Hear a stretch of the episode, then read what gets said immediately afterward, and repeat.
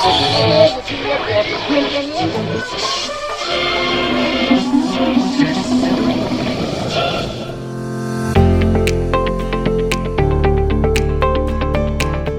салам! Добро пожаловать в подкаст «Постсоветистан». Я ведущий Даниэр Молдакан. В третьем сезоне нашего подкаста мы собираемся рассмотреть отношения власти и общества в Центральной Азии.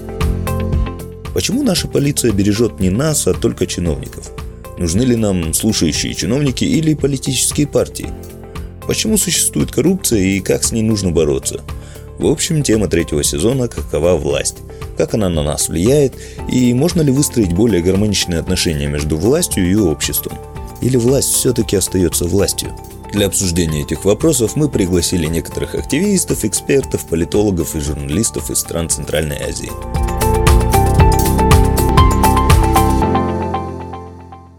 Эпизод 3. В этом эпизоде поговорим о настоящем биче нашего времени – коррупции. Возможно ли обуздать коррупцию в постсоветистане – или мы уже превратились в настоящие клептократические государства? За почти 30 лет независимости стран Центральной Азии коррупция стала неотъемлемой частью нашей власти и нашего общества. В коррупции участвуют как чиновники, так и бизнес, так и некоторые простые люди. При этом, если в Кыргызстане протест против коррупции отчасти вызвал смену власти, и даже не единожды, то в других странах Центральной Азии коррупцию предпочитают либо не замечать, либо не обсуждать. Является ли коррупция разной в странах Центральной Азии? Как сильно она вросла в нашу жизнь и как с ней стоит бороться? Сегодня у нас три спикера. Журналист Бектур Искендер из Кыргызстана, политолог Дельмира Матьякубова из Узбекистана и экономист Касымхан Капаров из Казахстана. Один из основателей новостного сайта Клоп KG, Бектур Искендер, рассказывает про нашумевшее расследование коррупции в таможенной службе Кыргызстана. Это расследование побудило многих выйти на протесты против коррупции в Кыргызстане. В итоге это привело к уходу с поста президента Джейнбекова. Правда, с неожиданными для протестующих против Матраимова результатом. В октябре 2020-го Раимбек Матраимов был арестован в столице Кыргызстана, Бишкеке. Раньше он был заместителем главы таможенной службы. Вскоре он был помещен под домашний арест. Матраимов был центральной фигурой в совместном расследовании «Радио Свобода», OCCRP, Kloop и Bellingcat. По нашим данным, он участвовал в секретной схеме по вывозу денег из Кыргызстана. Речь идет о вывозе почти миллиарда долларов, и Матраимов, вероятно, был в доле.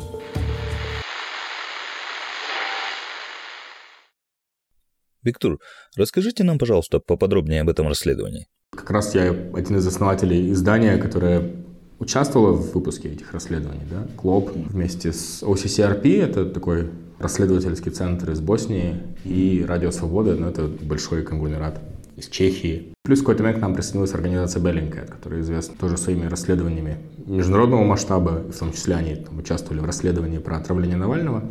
Мы пытались понять и разобраться, откуда у бывшего замглавы таможни Раймбека Матраимова столько много денег. Первыми это начали делать активно, наверное, журналисты Радио Свободы, Радио Затык, да, кыргызской редакции. Еще в 2016 году, если мне не изменяет память, они обнаружили, что у Раймбека Матраимова есть такой роскошный особняк в городе Ош. В принципе, с этого началось все это. И они тогда выпустили про вот этот дворец Матраимова, и они умудрились дрон запустить над его домом. И в целом, как бы вот на уровне народа уже ходили такие разговоры. Вот, у него уже кличка была Раим Миллион, что вот все вопросы на таможне решаются через него, что вот он такой там влиятельный человек, который много денег заработал на этом и так далее и тому подобное. Но как бы при этом каких-то доказательств ни у кого не было еще пока. То есть было непонятно вообще. В принципе, много про кого так говорят, поэтому... Но появился вот этот дом. И это была первая такая зацепка, что ну, действительно что-то не так. Действительно, человек живет явно непосредством. То есть, как бы явно у него есть какая-то роскошь, которую в официальная зарплата в официальный доход никогда бы не смог ему позволить иметь. Поэтому радиозатык начали, и это потом, только уже спустя сколько? Два-три года мы узнали о том, какая динамика отношений была внутри вот этой всей коррупционной структуры. То есть есть и был Хабибулла Абдукадыр, который управлял своей транспортной империей, которая, в общем-то, была главным вообще источником коррупционных денег. Да? То есть, как бы, им нужно было перевозить товары через Кыргызстан с максимальной выгодой для себя. Если была возможность избежать там, уплаты каких-то таможенных пошлин, там, платежей и так далее, они искали такой вот способ это сделать. И тут Матраимов был как раз очень удобен, потому что он обеспечивал им, по сути, контрабандный перевоз товаров через Кыргызстан без уплаты этих пошлин. Или с уплатой меньших пошлин, там, через фейковое декларирование товаров. Заработав на этом ну, довольно много денег, потом они еще в Узбекистан отвезли. Они там тоже, видимо, как какой-то черный нал зарабатывали, все это везли обратно в Кыргызстан. И потом из Кыргызстана это все нужно было каким-то образом вывозить. Из Кыргызстана это легче всего было вывозить, потому что, опять же, здесь все было схвачено благодаря тому же Реймбеку Матаиму. То есть даже тот же аэропорт Манас. Они могли спокойно своих курьеров отправить туда с сумками, набитыми буквально миллионом долларов, чтобы те спокойно просто улетели. И никто им даже в аэропорту ничего не сказал. Ну, типа, улетел, улетел с деньгами. И плюс еще было несколько других вариантов, как они эти деньги отмывали. Они создали фейковый рынок на юге Кыргызстана, который на самом деле пустовал почти, но по официальным декларациям там у него были какие-то космические доходы. Вот, ну, такие классические схемы отмывания. Да, там, ну и плюс какие-то перечисления делали. И вот человек, который управлял всем отмыванием денег, это был Эркен Саймейти. Такой мастер по отмыванию денег, как он сам себя называл. Он в этой структуре Абдукадыра как раз курировал и курьеров, которые возили деньги, и вот этот рынок левый, и там еще какие-то операции банковские. И по сути это расследование, наверное, было бы намного сложнее сделать, и намного дольше времени заняло бы, и неизвестно вообще вышло ли бы оно к этому моменту, да, если бы Саймаити не поругался с Абдукадыром. И вот это был такой решающий, то есть у них у самих что-то там сломалось в их системе. Саймаити поругался с Абдукадыром и перестал с ним работать и улетел в Стамбул, видимо, думая, что это безопасно. И при этом продолжил, у него остался вот этот его такой бизнес курьерный, но только не для уже Абдукадыра, а для гораздо более мелких клиентов. Потому что на рынках Кыргызстана очень многие пользуются услугами вот этих курьеров, которые возят нал. Ну, просто потому что им хочется избежать, видимо, уплаты там каких-то дополнительных э, комиссий, пошлин и так далее. И Саймейти вот этим дальше продолжил заниматься. То есть у него была своя команда курьеров, и вот эти курьеры это настолько интересные люди сами по себе. Да? Это в основном были таксистами, в основном это были люди из бедных семей, которые таким образом зарабатывали себе. И они получали очень маленькие деньги с того, что они перевозили вот этот нал. И при этом абсолютно, как мы понимаем, не было зафиксировано ни одного случая, чтобы они взяли вот эту сумку с миллионом баксов и исчезли с ней, да, типа. Никто даже не притрагивался к этим деньгам. То есть они вот в пределах своей работы, они были просто максимально честными. Типа им сказали, вот миллион баксов тебе, ты должен провести это вот через аэропорт Манас, прилететь в Стамбул, отдать человеку нужному. И они это действительно делали. И когда потом уже там, журналисты одного из наших изданий, я не помню точно, кто именно, брали интервью у курьеров и спрашивали их, почему вам давали миллион баксов, блин? Вы могли просто вот исчезнуть и жить роскошной жизнью, и никто бы в жизни как бы вам ничего не предъявил, да, потому что, ну, это все равно ворованные деньги. Они говорили, нет, типа, мол, и они в основном были очень набожные, и они говорили, ну, типа, это же вообще не по вере нашей, типа, нельзя так делать, это не наши деньги. Потом эти деньги принесли бы нам беду, если бы мы их забрали. Ну, это такое отступление. И в какой-то момент Видимо, где-то там пути их пересеклись. Опять Саймаити и Абдукадыра, что, я не знаю, то ли Саймаити мешал где-то Абдукадыру, то ли Абдукадыру бесило, что, я не знаю, Саймейти слишком много знает и при этом теперь не подконтролен ему. То есть мы не знаем деталей вообще, в чем именно там была проблема, но по какой-то причине их противоречия зашли настолько далеко, что Саймейти решил сдать всех журналистам. И, собственно, вот он, насколько я помню, первым вышел на связь с журналистами Радио Свобода и сказал, что вот у меня есть документы, все, я готов с вами поделиться. Следует объяснить, что в итоге Аркина Саймейти убили после того, как он с журналистами встретился несколько раз. Убили в Стамбуле причем, причем в центре города. Опять же, у нас никогда не было прямых доказательств, кто именно его убил. Сам он говорил, у нас в одном из материалов это было, что ему звонили незадолго до убийства люди, связанные с криминальными кругами в Кыргызстане. Убийство при этом пытались выдать как убийство на религиозной почве. Потому что для его убийства наняли боевиков из Сирии. Точнее, они граждане, в том числе там гражданин Кыргызстана был, насколько я помню. Но они в Сирии уже воевали какое-то время. Я так понимаю, что они при этом оказывают такие киллерские услуги, да? И потом официально пытались это трактовать, что типа его убили за то, что он был недостаточно мусульманином. Что вообще абсурдно звучит, потому что Саймаити, насколько мы понимаем, он был тоже религиозным человеком. Но, естественно, невозможно было бы это сделать, всю эту серию расследований, опираясь только на показания Саймаити, потому что у него там был, наверное, свой какой-то интерес все это сдавать, да? Поэтому каждый документ, который он давал, и он дал довольно много документов, естественно, мы перепроверяли разными способами. То есть какие-то вещи, касающиеся недвижимости, мы проверяли там в базах данных разных компаний, которые, например, занимаются исследованием недвижимости в Дубае чтобы подтвердить, что вот есть действительно там у Улкан жена, короче, Реймбека Матраимова, забыл ее Трунова, да, что у нее есть действительно вот эта недвижимость Дубая, что она действительно на одной территории с Дукадыровской империей и так далее. Потом какие-то банковские документы он давал, тоже нужно было перепроверять их там на подлинность. Журналисты буквально ездили на вот этот рынок полупустой, чтобы убедиться, что он реально полупустой, хотя там по документам он типа какой-то доходоприносящий, да. Журналисты ездили по каким-то объектам, про которые он рассказывал, и проверяли, что они действительно там находятся, стоят, что действительно грузовики ездят там и так далее. Ну и потом еще появлялись источники. Причем, чем мы выпустили какую-то там часть расследований первые, потом на нас выходили какие-то еще люди и говорили, вот у меня еще есть информация, я могу еще рассказать. А так, допустим, у нас появилась информация про таможенные терминалы, которые там Матримов себя отжал уже после того, как ушел из, ну, с поста замглавы таможни. И да, вот мне кажется, вот когда особенно первая серия материалов вышла, то, естественно, появились какие-то люди, которые подумали, типа, окей, ну раз оно так пошло уже, наверное, все-таки я тоже могу рассказать что-то. Вот, и так вот постепенно такие люди появлялись. И потом еще одна вещь была потрясающая просто. Это Матраимовы сами себе просто вот выкопали яму. Они подали в суд на нас, они подали в суд на радио Азатык и на Клоп после того, как первая серия материалов вышла. И за счет этого, поскольку Азатык американское юрлицо, мы могли воспользоваться законодательством штатовским, которое позволяет раскрыть банковские переводы связанные с каким-то делом против аффилированного с американским юрлицом в любой стране мира, да? Мы получили таким образом еще больше доступа к перечислениям, которые, допустим, Саймаити делал фонд Исмаила Матраимова, или как он называется, фонд ну, семьи Матраимовых. И это еще больше было доказательство, что да, действительно, вот Матраимову, они покровительствовали этой схеме, благодаря им она работала, они получали потом какой-то откат. И часть отката они, очевидно, получали через благотворительные пожертвования в фонд Исмаила Матреемова. Когда мы говорим о коррупции в Кыргызстане, вообще о чем идет конкретно речь? Что это за коррупция и можно ли говорить о, о том, что это коррупция сверху вниз или же это вот бытовая коррупция на, на нижнем уровне? У нас есть и та, и другая коррупция. Но я думаю, что вообще в Кыргызстане именно довольно уникальная модель сложилась, когда мы говорим о коррупции. То есть, ну, я не знаю, насколько она уникальна во всем мире, но, по крайней мере, в Центральной Азии она достаточно уникальна. Если, допустим, посмотреть на другие страны Центральной Азии, там все-таки, мне кажется, главный источник коррупции такой крупномасштабный – это такая верховная власть. Как бы. Там все схвачено вот так на самых высоких кругах, и коррупция перешла в масштабы, может быть, каких-то там, не знаю, полезных ископаемых недр, каких-то очень больших масштабов. В Кыргызстане этого никогда не было, потому что у нас нефти нет, газа нет. Ну, воровать там на уровне, не знаю, миллиардов долларов здесь очень сложно, потому что просто такого, наверное, количества денег в стране нет. У нас э, при этом государство, при том, насколько оно коррумпировано, у меня, честно говоря, все больше складывается ощущение, что очень многие вопросы вот, государство и не решало, скорее всего. У нас, к сожалению, при этом есть, скорее всего, какое-то очень большое влияние той же организованной преступности и такого вот именно криминала-криминала.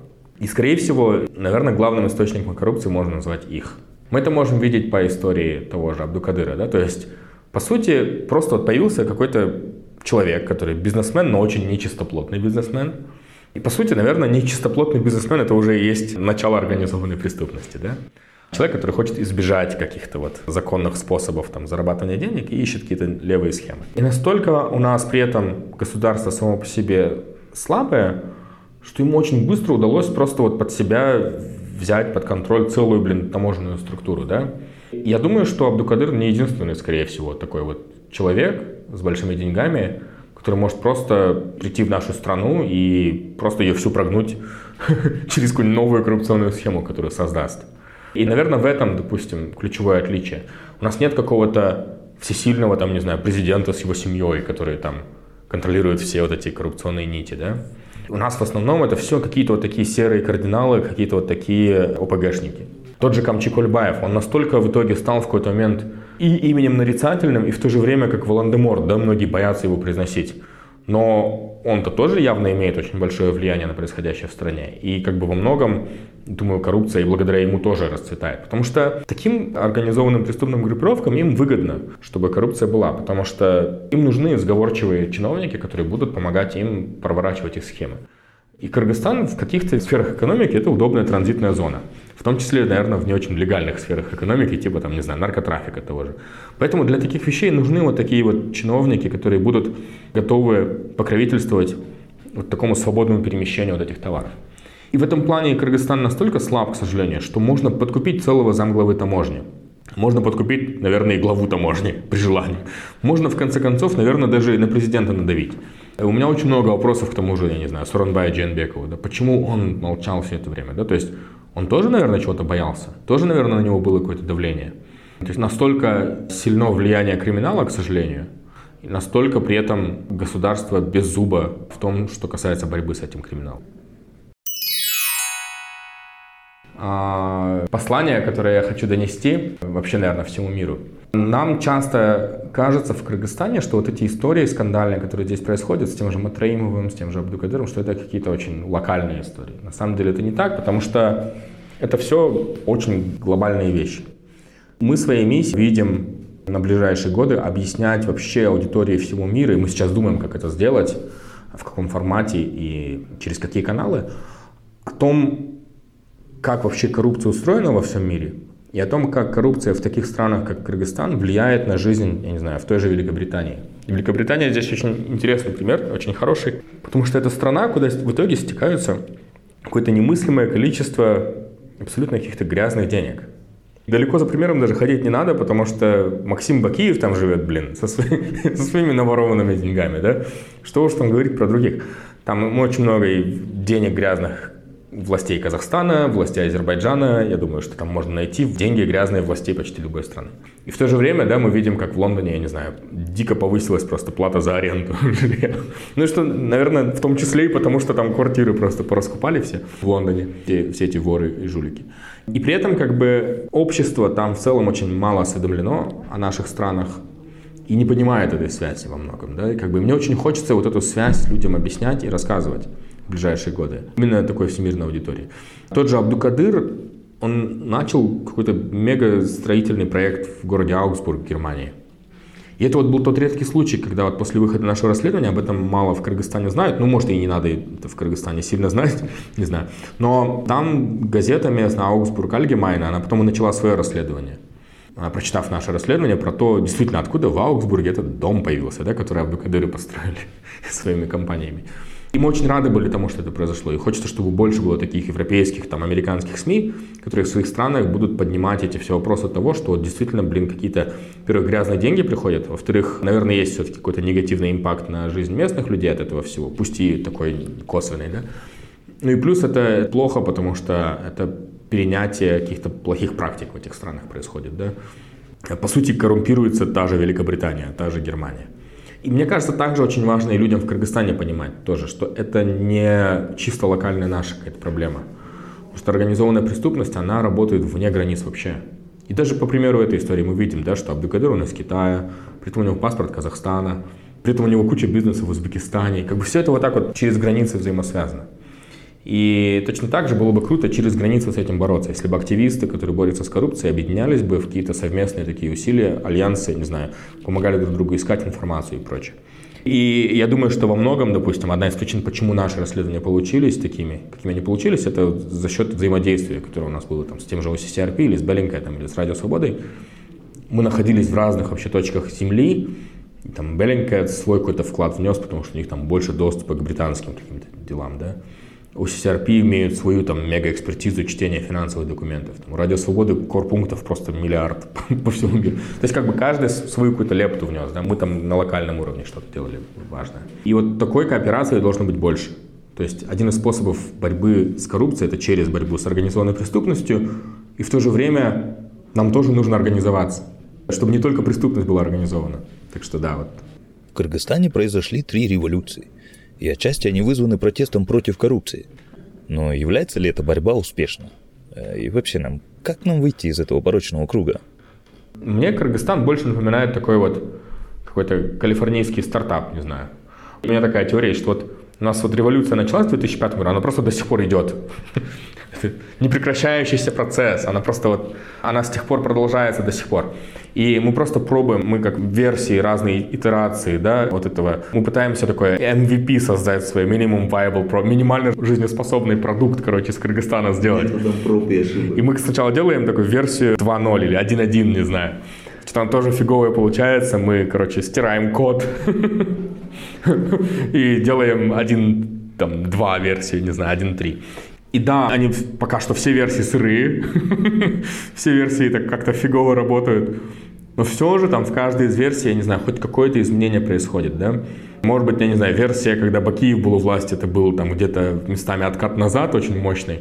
Ну, поэтому и, и сопротивление ему в итоге оказалось более боевым каким-то. Даже какие-то такие вещи, вот я не знаю, я могу судить больше со своей журналистской колокольни. Да, при Бакиеве реально убивали журналистов. То есть убили Павлюка, и было там жесткое нападение на Сыргака Абдулдаева прямо в центре города, когда ему реально там кости переломали. Еще убили Алишера Саипова. Тоже это все было при Бакиеве. Надо сказать, и не только журналисты пострадали во время Бакиева. Конечно, да. Я имею в виду, там было убийство Медета Садуркулова вообще такое жесткое, вообще, что просто, ну, это кошмар, да, в котором лично участвовал там Джанеш Бакиев. То есть, как бы, при всем том, как ужасен был Атамбаев, на мой взгляд, и как ужасен был Дженбеков, но, допустим, настолько диких вещей уже не происходило. Они все равно были какие-то дикие вещи, да, но мы чуть-чуть там, я не знаю, там на полшага все равно поднялись вверх. При там, Атамбаеве самое вопиющее, наверное, было это вот то, как ужасно было там дело Аскарова же, да. Но общество при этом продолжало становиться все сильнее, я в это абсолютно искренне верю. К тому же Асимжану Аскарову ему не повезло буквально, вот я не знаю, вот годом просто позже случись это, да, у него уже был бы смартфон, он бы снимал просто на видео доказательства в прямой эфир, и смог бы там в суде гораздо сильнее, может быть, защищаться, и не удалось бы там такую супер жесткую пропаганду против него сделать, если бы он смог показать, да, что он никого не убивал. И сейчас реально, да, как бы настолько больше стала цифровизация, которую так любил Дженбек и говорит, но она реально в Кыргызстане как бы повысилась. И вот этот гражданский контроль, люди со смартфонами, люди готовые там за что-то бороться, мы с теми же наблюдателями работаем, мы просто поражаемся тому, насколько у нас много крутых, смелых, потрясающих людей в каждой абсолютно области нашей страны. Просто многие из них бедно живут. И это такой тормозящий фактор, потому что люди, может быть, и рады были бы бороться, но, блин, надо выживать, надо просто тупо семью кормить, не знаю, искать какие-то деньги. И поэтому приходится, да, какую-то борьбу откладывать на второй план. Если нам удастся найти способ, как, там, не знаю, вложиться в то же образование, научить гораздо больше людей, там, не знаю, работать даже на удаленке. Просто вот хотя бы даже если в крупнейших там областных центрах Кыргызстана уровень жизни хотя бы до Бишкекского поднимется, и в плане комфорта станет как Бишкек, это уже будет другой Кыргызстан. Интересно, но коррупция на высоком уровне стала темой недавно в Узбекистане и уже при президенте Мирзиёеве. Если коррупция в Узбекистане стала широко известной в связи с делом Гульнары Каримовой, то новые власти Узбекистана обещали стать другими. Дельмира Матьякубова расскажет нам, в чем проблема коррупции при Мирзиёеве. Дельмира, представьтесь, пожалуйста. Я вообще политолог и исследователь, изучаю госуправление, коррупции и права человека. Я являюсь руководителем US Investigations. Это такой проект по Узбекистану, да, который изучает государственную корпоративную власть градостроительные процессы, правонарушения и гражданское общество в Узбекистане. Спасибо большое за ваше представление. Мира, Какое определение вы бы дали коррупции и в каких масштабах она присутствует э, в Узбекистане? Хороший вопрос. Да, есть такое понятие, как большая коррупция, да, grand corruption. А мы знаем, что коррупция — это явление обширное, и есть разные категории, да, скажем, а, коррупции. Есть бытовая, есть верхушечная, политическая, есть такая новая коррупция, да, мы ее тоже изучаем. Grand corruption — это вот когда политики манипулируют инструментами государства для своей личной или коммерческой выгоды, да, и таким образом они искажают политику, искажают законы, да, и фактически просто владеют государством. Есть такое исследование да, по большой коррупции, где изучается вот именно вот этот процесс владения государством, state capture, да, в Узбекистане, да, это происходит, это большая коррупция, то есть grand corruption э, есть, и это большая проблема. Что касается клептократии, это когда у власти находятся те же люди, незаконно обогащающиеся за счет государственного бюджета. Да? Буквально это власть коррупционеров. То есть у нас власть коррупционеров. Например, возьмем новую резиденцию президента Мирзияева, ну, якобы принадлежащего ему. Недавно радио Озодлик сделало такое замечательное расследование, да, открытие, прям я бы сказала. Согласно данным расследования, комплекс строится для президента Мирзияева. Это в горах, это за Ташкентом, в Ахангаране, город Ахангаране есть, есть там заповедник. То есть это место называется Шовосой. По совокупной стоимости строительства этого места комплекса можно приравнять к Путинскому дворцу даже. И некоторые назвали его даже вторым Путинским дворцом, да, шутя, конечно. Тут серьезно вообще это не зря они так назвали, потому что это он также стоит 1 миллиард долларов да, по совокупности, если взять. Там, потому что это не просто здание, да, не просто дворец. Там, получается, комплекс. Есть водохранилище, туда входят какие-то там, сейчас не помню, ну, в общем, водохранилище, и дорога, и сам дворец, да. И вообще а, площадь, общая площадь этой зоны составляет 17 с половиной квадратных метров. Это точь-точь, как путинский творец по объему, да, если взять. Ну, устроили да, такой комплекс. Это вообще обнаружили, знаете, местные активисты в первую очередь. То есть они ездили, охотники туда, да, и обнаружили, что есть такое место, их не пускают туда. А почему? Такие вопросы потом возникли, и они начали изучать. А в итоге вот такое большое расследование, да, получилось. Один пример, да? Очень хороший пример, Еще... Вера. Да, конечно. Еще один у меня есть и другой, тоже такой огромный проект, то есть это не один проект даже, это целая империя, я бы сказала, и бизнес-империя Хакима города Ташкента, Джахангира Артихуджаева. Он крупный предприниматель, который с приходом к власти Мирзияева стал политиком сразу, быстро поднялся и начал пользоваться неограниченными государственными привилегиями, которыми предоставляет ему и его компания, естественно, правительство Мирзияева. Он практически является владельцем этого проекта Ташкент Сити, да? Этот проект стоимостью, то есть он стоит более миллиарда долларов, то есть тоже тут миллиарды, да? Его группа Акфа Артел получают и продолжают получать довольно щедрые такие государственные льготы и помощь, такие как гранты, да, например, на земли. Ну и он получил 30 гектаров земли для строительства якобы университета Аква. То есть он же устроился. В общем, такие вот, да, вот государственная помощь, государственные льготы. Это тоже явление коррупции. То есть эти все явления они называются вообще в теории коррупции, то есть это форма коррупции. Помощь государственная, все это входит в, в категорию коррупции. Да, это когда государственный бюджет, получается, распределяется несправедливым путем среди каких-то привилегированных лиц, которые могут себя обогатить, да, с помощью этого всего. Да, да, да. Злоупотреблять полномочиями, да, и незаконно использовать свои должности. Вред э, на самом деле от коррупции, ну, по моему мнению и наблюдениям, большой и даже пагубный отчасти я перечислю несколько примеров. Например, если взять первое, это снос в крупных масштабах, сейчас наблюдается сегодня в Узбекистане. И опыт показывает, что большинство случаев страдает наиболее уязвимый слой населения, то есть это люди, у которых мало или вовсе нет средств, это может быть юридическая помощь или просто элементарно подать в суд да, с надеждой, что они получат равноценную компенсацию, да, и вследствие этого они оказываются жертвами сноса, да, получается, жертвами сноса коррупции. жилья, да? Сноса жилья, да. Тут коррупция точно тут замешана, и я говорю это исходя из тех кейсов, которые я изучала. Например, есть кейс самаркандский, да, где женщины, матери-одиночки остались без дома. То есть одна для Рамбазыкова, которая сопротивлялась сотрудникам МИП, и в итоге ее обвинили и посадили в тюрьму, где она сидела полгода, получается. То есть в итоге она и потеряла дом, квартиру, и сидела в тюрьме. Почему я привожу этот пример? Потому что тут замешана коррупция и незаконность.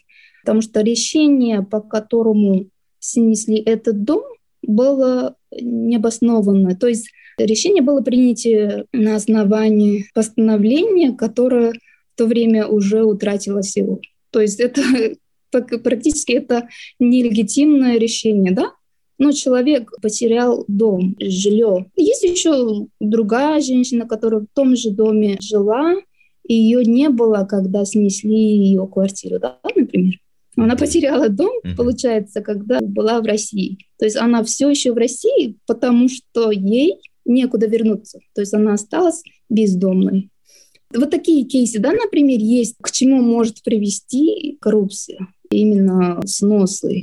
Снос — это потому что не просто снос, там замешана коррупция и беззаконие, и безнаказанность. Безнаказанность — это к чему я говорю? Потому что замхакима, который принял это решение, был замешан в коррупции, его обвинили, но не осудили, то есть безнаказанность. Он еще не осудим, но наоборот, его отправили в Ташкент.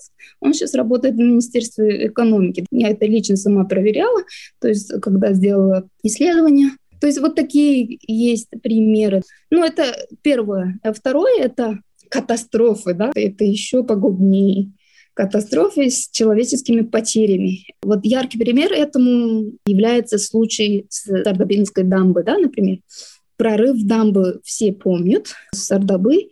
Тут можно даже не сомневаться, что коррупция этому содействовала. То есть высокопоставленные лица, которые были ответственны за строительство дамбы, просто взяли, разворовали деньги, которые должны были потрачены на строительство дамбы, да, строительство дамбы это не просто же такой процесс, это сложный процесс. Там нужен экспертный подход, изучение рельефа, изучение сейсмичности. Да? Вот в итоге что получилось? Люди погибли, остались без дома, люди ютятся все еще на улице. То есть некоторые получили жилье, некоторые не получили. Вот к таким результатам может привести коррупция. Мира, а вы не скажете, есть ли данные по Узбекистану, сколько денег утекает за рубеж из вашей страны? И могут ли вообще зарубежные власти помогать бороться с коррупцией? Да, это очень важный вопрос, и я тоже сама пытаюсь понять и найти этому ответ. Честно говоря, у меня таких данных нет. Я могу сказать, что утекают деньги по разным причинам. То есть я изучаю сейчас процесс лоббирования, да, например, ребрендинг это я называю.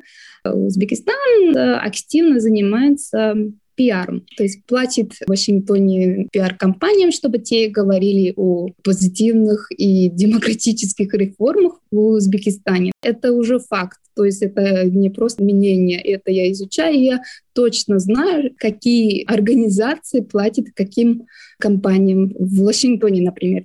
Привожу пример. Общественный фонд поддержки и развития национального и национальных масс-медиа ГОНГО, государственная организация, платит в Вашингтоне пиар-компании, чтобы те говорили опять-таки же хорошие вещи об Узбекистане. Это целая такая система обеления репутации, я бы сказала, reputation laundering, да, это в науке mm-hmm. называется. Вот они этим занимаются. Туда уходит, например, месяц, да, 30 тысяч. Ну, это, конечно, небольшие размеры, но это я привожу один пример. А на вопрос, как могут помочь, зарубежные страны могут что-то делать, чтобы предотвратить коррупцию, поток денег, да, например. Простое решение – это блокирование доступа к активам и блокирование незаконного потока имуществ. Еще можно делать, вести политику устращения, да, например, сейчас готовят а, санкции против России. США также может делать это с Узбекистаном. То есть создать сделку, например, скажут, мы не будем вам финансово помогать, пока вы не решите проблемы с коррупцией, да, или же с публичной отчетностью и открытостью. Они могут такие условия ставить. Или же замораживать активы согласно резолюции ООН, они могут замораживать активы за рубежом. Еще есть способ, это визовый запрет. То есть запретить выдачу виз в странах, где они, например, хранят активы или хотят хранить. Просто не давать въезд и доступ к въезду отдельным лицам. Но это тоже вот своего рода борьбы с коррупцией. В Казахстане, как сказал Биктур, коррупция вросла в самую верхушку – Здесь все давно схвачено, и коррупция даже стала хронической. Хотя о коррупции в верхах Казахстана известно еще с 90-х годов, когда разгорелся скандал Казахгейт. В реальности в стране с этой проблемой далеко не покончено.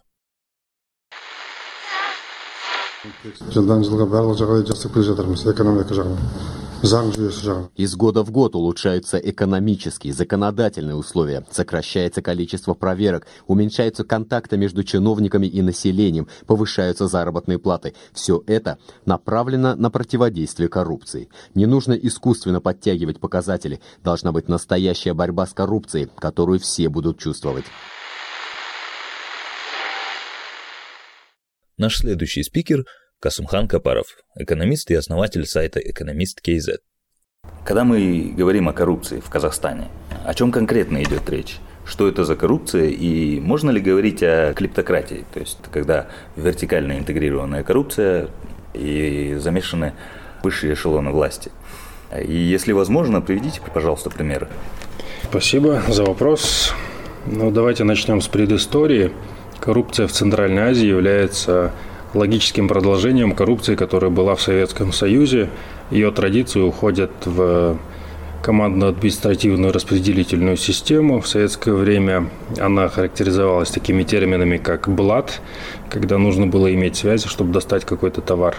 И, соответственно, дефицит, из-за которого эта коррупция и процветала, когда не хватало в свободном доступе, не хватало товаров народного потребления. В принципе, традиции коррупции, они идут оттуда, но мы видим, что с приходом независимости на протяжении последних 30 лет во многих постсоветских странах коррупция достигла просто огромных размеров. Все уже с ностальгией вспоминают ту коррупцию, которая была в советское время и считают ее очень такой детской. Поэтому яркий пример того, что гражданский сектор является как бы основным борцом с коррупцией, это можно указать, например, России, где самый популярный оппозиционный политик, на самом деле он стал популярным именно благодаря своему проекту «Фонд по борьбе с коррупцией». Все общество готово поддерживать такие проекты, потому что они касаются каждого гражданина, и коррупция, она затрагивает интересы в принципе, всех, начиная от новорожденных, заканчивая пенсионерами. Так говорим ли мы о клептократии именно в случае Казахстана? Кейс Казахстана не сильно отличается от кейса других постсоветских стран. Здесь можно лишь указать на то, что, конечно, высокие нефтяные доходы, они увеличивают размеры этой коррупции. В относительных пропорциях, я думаю, у нас коррупционная составляющая, она находится в пределах так же, как и в других странах. Мы не можем сказать, что у нас прям очень такой из ряда вон выходящий случай. Однако мы видим, что из-за того, что у нас ежегодно экономика получает десятки миллиардов долларов от экспорта нефти, что в данном случае, конечно, возможности для коррупции возрастают. Вместе с тем в Казахстане особенностью является высокое участие государства в экономике. По этому показателю у нас доля государства и участие в экономике выше, чем в России, относительно выше, чем в Кыргызстане, Таджикистане, но меньше, конечно, чем в Узбекистане и Туркменистане. В связи с этим перераспределение вот этих доходов нефтяных через государственные структуры, через квазигосударственные структуры, они все являются такой благодатной почвой для коррупции, но при этом коррупция бывает разных видов.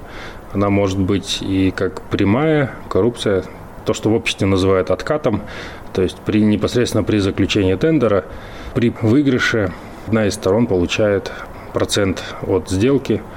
Но есть и другие виды коррупции, которые не такие явные, но тем не менее не менее затратные. Допустим, это создание и содержание квазигосударственных структур, которые замещают собой частные структуры – и которые выполняют функции, которые государство не должно выполнять, но по сути они создаются для трудоустройства родственников, близких, друзей, именно госчиновников. И мы видим, что в Казахстане размеры этого квазигосударственного сектора, они достигли просто угрожающих масштабов. Мы говорим о таких компаниях и структурах, как Самрук Казана, Байтерек, Казагра, которых не раз приходилось государству спасать из бюджета. Это структуры с очень низкой эффективностью. Как правило, туда устраиваются, опять же, по вот этому советскому анахронизму по блату, по телефонному звонку, а их называют позвоночники, то есть это те люди, которые устраиваются через звонок. И это тоже своего рода коррупция, потому что это те прямые расходы бюджета, которые уходят на содержание этих неэффективных рабочих мест, вместо того, чтобы направлять эти средства на строительство дорог, строительство школ, повышение пенсий, либо улучшение социальной инфраструктуры в виде больниц и школ.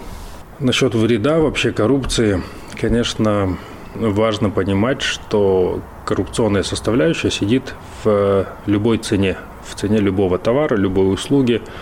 Даже если вы платите за электроэнергию, вы покупаете хлеб, вы ходите в театр, вы смотрите кино, везде присутствует определенный процент именно коррупционной составляющей. Почему так происходит? Потому что у нас есть много госорганов с разрешительно-контрольной функцией, которые на той или иной стадии инспектируют те места, куда вы ходите, и, соответственно, вместо того, чтобы штрафовать, они могут договориться о том, чтобы получить взятку. И это все увеличивает транзакционные расходы в экономике. Это сказывается на цене, на себестоимости произведенных товаров, услуг, и это все отражается на конкурентоспособности в целом экономики. И мы видим, что чем выше коррупция, тем ниже конкурентоспособность экономики. Мне понравилось то, что вы начали говорить про издержки транзакционные и то, что цена вот этой вот коррупции, она в итоге садится в цену конечных вот этих вот товаров, которые мы с вами потребляем. Но очень часто можно услышать мнение, что коррупция может быть взаимовыгодной. Или то, что коррупция – это естественно сложившаяся какая-то практика преодоления несостоятельности бюрократической системы. То есть, если бюрократия работает плохо, коррупция – это вот такой инструмент, который каким-то образом пытается избежать вот этих вот барьеров. И бытует мнение, то, что это на самом деле как-то облегчает жизнь как государственным органам, так и населению. Как вы считаете, это приемлемое утверждение?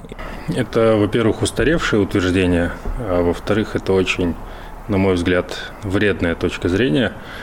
Есть две точки зрения на коррупцию. Одна – это когда вы ее пытаетесь оправдать, в числе причин можете указывать, что без коррупции просто общественные механизмы перестанут работать.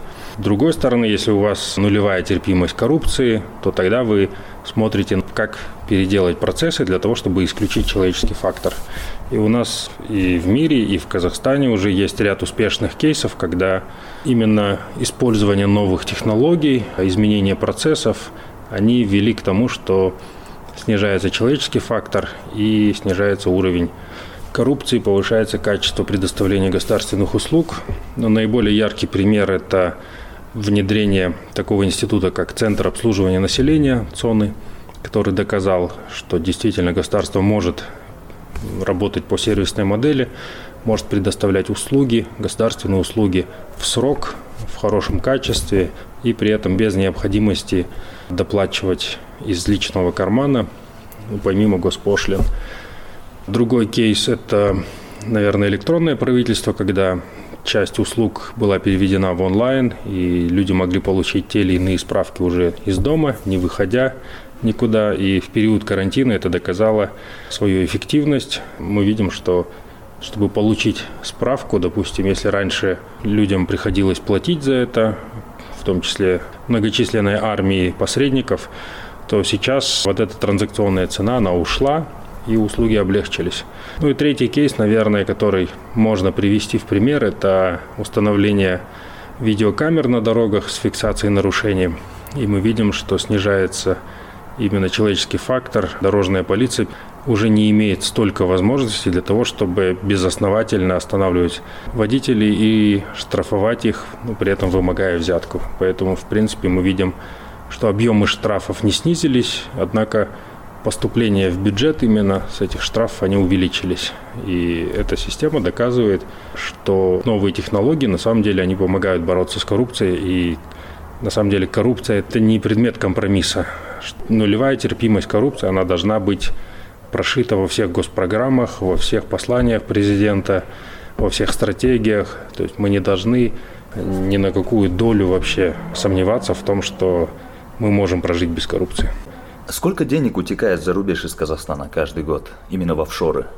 И могут ли зарубежные власти помогать в борьбе с коррупцией? Если есть какие-нибудь примеры, будет замечательно. Приводятся разные оценки по офшоризации экономики. Это большая проблема и для Казахстана, и для России, где уже несколько раз объявлялось о том, что чиновникам будет запрещать иметь иностранные счета, офшоры. Но, тем не менее, мы видим, что государство очень сложно бороться с коррупцией, потому что, по сути, это когда правая рука пытается остановить левую руку, но при этом центр принятия решений один. И вот эта вот э, шизофрения внутри государственного сектора, она, конечно, не помогает. Ну, приводятся разные оценки. Мы можем говорить о, допустим, такой индикатор, как межфирменная задолженность, который является частью нашего внешнего долга. Это механизм, когда компания в Казахстане имеет долг перед зарубежной компанией и в счет этого долга погашает платежами, да, выводит деньги из страны то есть за те или иные услуги. То есть это тоже один из каналов для вывода денег из страны.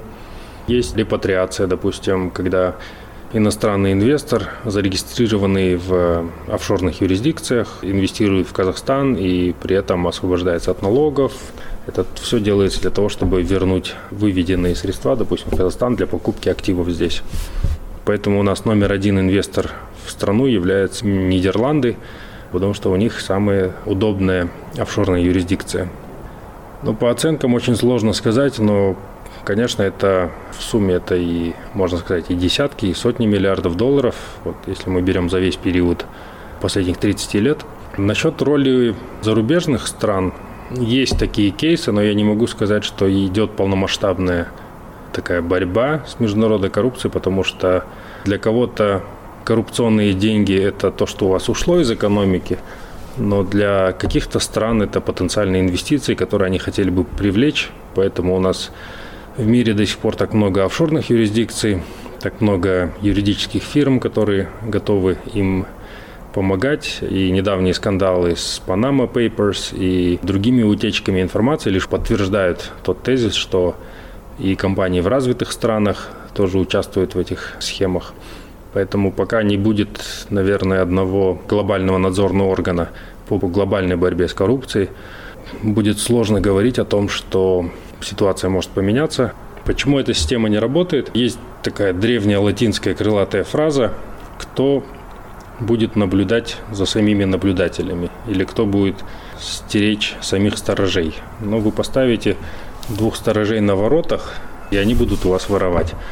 Поэтому нужно ставить еще двоих, чтобы они следили за первыми. Да? Но потом они могут все сговориться. И это вот бесконечная дилемма, она идет с нами вместе с древних времен, поэтому здесь важно не пытаться защитить какие-то одни ворота, распределить полномочия так, чтобы все имели равный доступ к этим воротам и все имели возможность активно говорить о том, что в стране что-то не так происходит. Поэтому любое агентство по борьбе с коррупцией, оно в первую очередь является политическим институтом, оно не является частью демократической структуры, и оно является искусственным образованием именно в государственной системе, потому что в нормально функционирующей системе эту функцию выполняет и парламент, в котором состязаются несколько политических партий, Эту функцию выполняет сектор НПО, где есть организации, которые занимаются мониторингом госзакупок. И эту функцию выполняют, конечно, независимые СМИ, которые всегда должны рассказывать о фактах коррупции с тем, чтобы избиратель требовал через свои политические партии расследований в Сенате, расследований в Мажилисе и передачи этих дел уже дальше в суд и в прокуратуру. То есть вся эта система, она уже есть, и иметь отдельную структуру в виде любого госоргана по борьбе с коррупцией, это абсолютно ненужная вещь. Я вот тоже так считаю. То есть, иными словами, необходимо выстраивать совершенно новую модель бюрократии, в которой бы стимулом бы было не rent-seeking, да, то есть не поиск ренты какой-то, да, а справедливое распределение этой ренты. То есть в этом отношении можно ли говорить про институционализацию коррупции? Или же это просто совершенно другая система? Которой как бы не предусматривается ничего, кроме вот этих вот саморегулирующих механизмов. Я думаю, что для борьбы с коррупцией первый шаг – это политическая воля, благодаря которой можно создать систему сдержек и противовесов. В случае Соединенных Штатов политическая воля была у отцов-основателей, которые написали Конституцию и тем самым заложили основу организации госорганов. В случае коррумпированных режимов мы видим, что политическая воля отсутствует на самом верху, и из-за этого вся структура начинает подстраиваться под этот неправильный месседж. Очень популярным пословицей является, что рыба гниет с головы, поэтому обвинять чиновничий аппарат в том, что он так или иначе коррумпирован, в таком случае мы не должны забывать о таком факторе, как политическая воля. Потому что если честный человек приходит в нечестную систему, то, скорее всего, она его отторгнет. Или опорочит. Либо его уволят, либо его посадят, да, ну, либо он поменяет свои принципы. Поэтому коррупционная госсистема является компромиссной. Главным принципом является круговая порука. И мы видим, что невозможно починить части этой системы, не сломав основной принцип, по которому она функционирует. В этом плане, конечно, в Казахстане у нас провозглашалось очень много административных реформ, реформ госслужбы, повышение качества госуправления. Но все эти реформы не работают. К сожалению, надо это признать, что любая реформа госслужбы должна начинаться с нулевой терпимости коррупции. Но этот фактор у нас никогда не ставится во главу угла. Он всегда проходит одним из приоритетов, но при этом у нас всегда любят ссылаться на пример Сингапура – Нужно сказать, что все сингапурское чудо, оно строится в первую очередь на политической воле, когда борьба с коррупцией, она была признана главным приоритетом всех чиновников, всех госорганов. И благодаря этому был создан хороший бизнес и инвестиционный климат. И иностранные инвесторы начали рассматривать Сингапур как зону, свободную от коррупции. Соответственно, для них это был уникальный шанс для того, чтобы открыть свое представительство в Азии. В Казахстане, конечно, было бы очень полезно стать таким кейсом для Центральной Азии, для постсоветского региона. Сейчас мы видим, что так или иначе Грузия пыталась это сделать вот, на фоне своих реформ госустройства, потому что иметь некоррупционный аншлюз внутри коррумпированного региона, это имеет прямые экономические положительные последствия. То есть вы можете стать центром притяжения для иностранных инвестиций в регионе.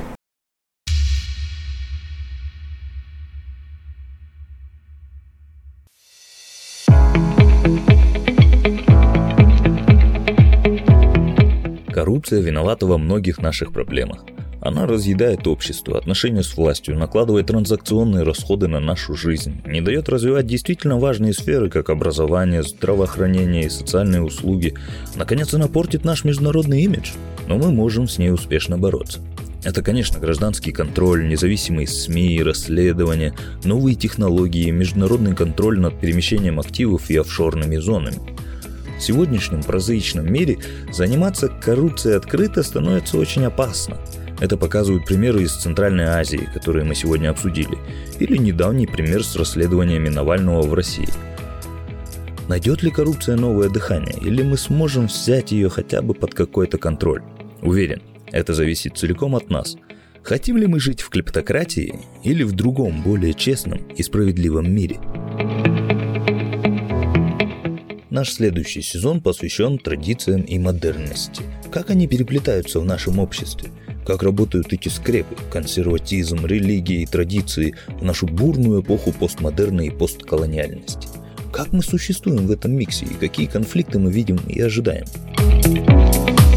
Подписывайтесь на наш подкаст. На нашей странице мы также размещаем транскрипты и полезные ссылки. Все эпизоды этого сезона вы сможете найти на нашей странице Facebook Постсоветистан и на сайтах Khan, ca-network.org и PaperLab, paperlab.kz а также на подкастинговых платформах. Давайте о себе знать, комментируйте, оценивайте и делитесь информацией о постсоветистане в ваших социальных сетях. Отмечайте нас хэштегом постсоветистан на Facebook, в Instagram и Твиттере. Спасибо вам за внимание и до встречи на следующем сезоне.